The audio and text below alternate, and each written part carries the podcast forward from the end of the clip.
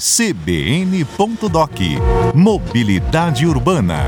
Oferecimento: Ribeirão Mobilidade, o maior programa de mobilidade que Ribeirão já teve. E a Associação de Engenharia, Arquitetura e Agronomia, AEARP, valoriza o profissional e a nossa cidade. Ribeirão Preto apresentou recentemente um plano de mobilidade urbana.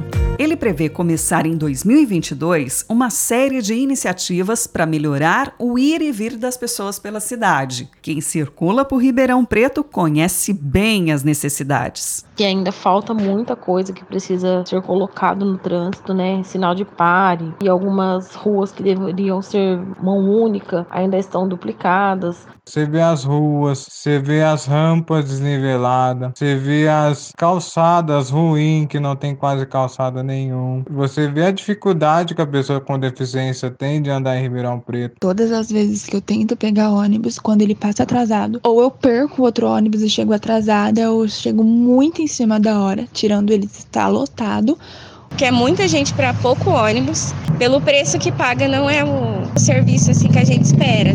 Agora o trânsito com certeza piorou bastante. Eu não sei se isso vai melhorar futuramente, mas hoje é um grande inconveniente. A primeira tentativa de reorganizar a mobilidade em Ribeirão Preto aconteceu em 2012, com a revisão do plano diretor e de suas leis complementares. O projeto não passou pelos processos legais e acabou ficando parado até 2018. Foi então criado o Departamento Municipal de Mobilidade Urbana, que retomou essa discussão ouvindo a sociedade.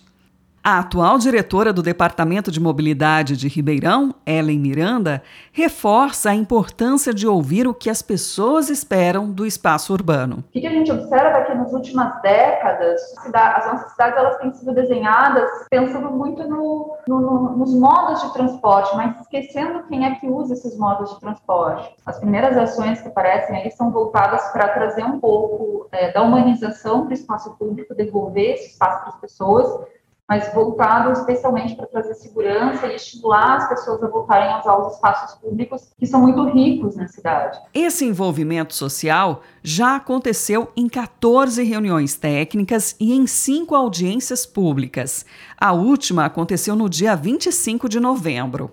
O resultado até agora foi um texto de 37 páginas com seis diretrizes, sendo elas mobilidade para as pessoas transporte público coletivo de qualidade, mobilidade ambiental responsável, mobilidade inteligente, eficiência logística e mobilidade metropolitana.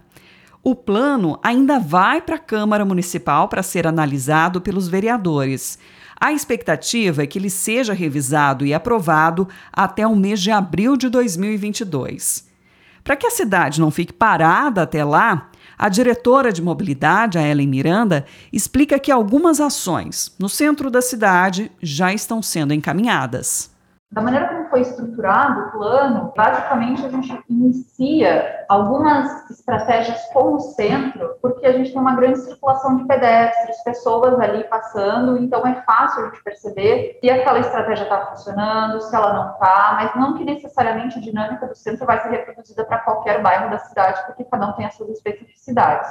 Então o plano ele prevê algumas ações que já estão em curso, né, como, por exemplo, a construção dos corredores na cidade, uma reestruturação do sistema, uh, tudo isso para você trazer agilidade e confiança. A população precisa confiar no sistema. Se ele não for conveniente, o usuário prefere outro modo de transporte. As seis diretrizes do plano de mobilidade estão ainda estruturadas em nove objetivos e 14 metas. É o que vamos abordar com mais detalhes nos próximos dias. Acompanhe! O CBN.doc Mobilidade Urbana tem a produção de Amanda Pioli e Felipe Mateus. Edição e apresentação minhas, Sandra Lambert. Sonorização de Matheus Akira e Alexandre Campos. CBN.doc Mobilidade Urbana. Oferecimento: Ribeirão Mobilidade, o maior programa de mobilidade que Ribeirão já teve. E a Associação de Engenharia, Arquitetura e Agronomia, AEARP, valoriza o profissional e a nossa cidade.